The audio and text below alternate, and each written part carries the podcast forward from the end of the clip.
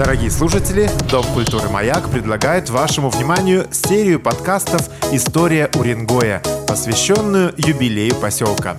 В 2021 году Уренгою исполняется 55 лет.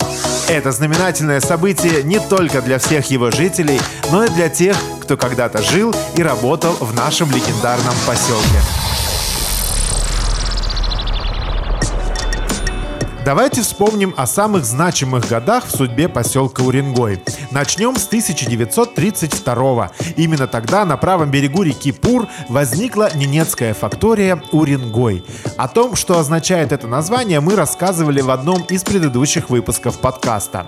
Для большей ясности оговоримся, что фактория – это старинное, но надежно закрепившееся название маленькой торговой площадки, которые преимущественно располагались на Ямале по берегам многочисленных речушек, где местные жители меняли рыбу, оленье мясо и шкуры, моржовые бивни, пушнину и даже кости мамонтов на привозные бытовые товары, муку и крупы, одежду, оружие, инструменты, алкоголь и лекарства.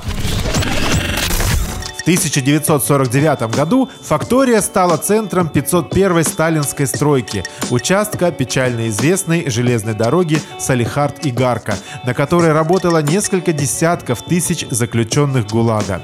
На бывшей фактории Уренгой строители планировали остаться надолго. Однако после смерти Сталина в 1953 году стройку заморозили, оставшихся строителей и заключенных вывезли, а железная дорога оказалась никому не нужной.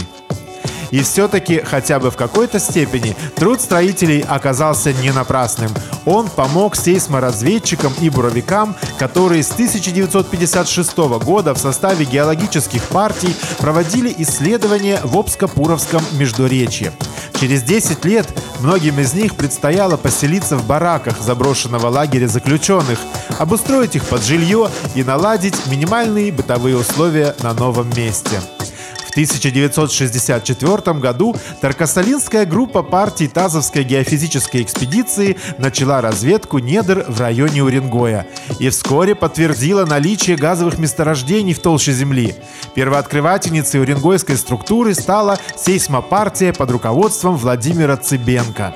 Осенью следующего 1965 года на совещании в глав Тюмень геологии принимается историческое решение перебазировать в Уренгой на Рыкорскую нефтеразведочную экспедицию, которой руководил Иван Яковлевич Гиря. Ей предстояло до начала навигации 1966 года пробурить пробную поисковую скважину на Уренгойской площади. И вот 6 июня 1966 года бригада бурового мастера Владимира Полупанова пробурила разведочную скважину Р-2 и с глубины 1300 метров ударил мощный фонтан природного газа с суточным выходом около 7 миллионов кубометров. Нам сказали, будет крупное месторождение, но оказалось крупнейшее в мире. Такое никогда не забудешь, говорил Владимир Полупанов, вспоминая тот исторический день. О других значимых событиях, произошедших после этой даты, в следующих выпусках подкаста. С юбилеем тебя, дорогой Уренгой!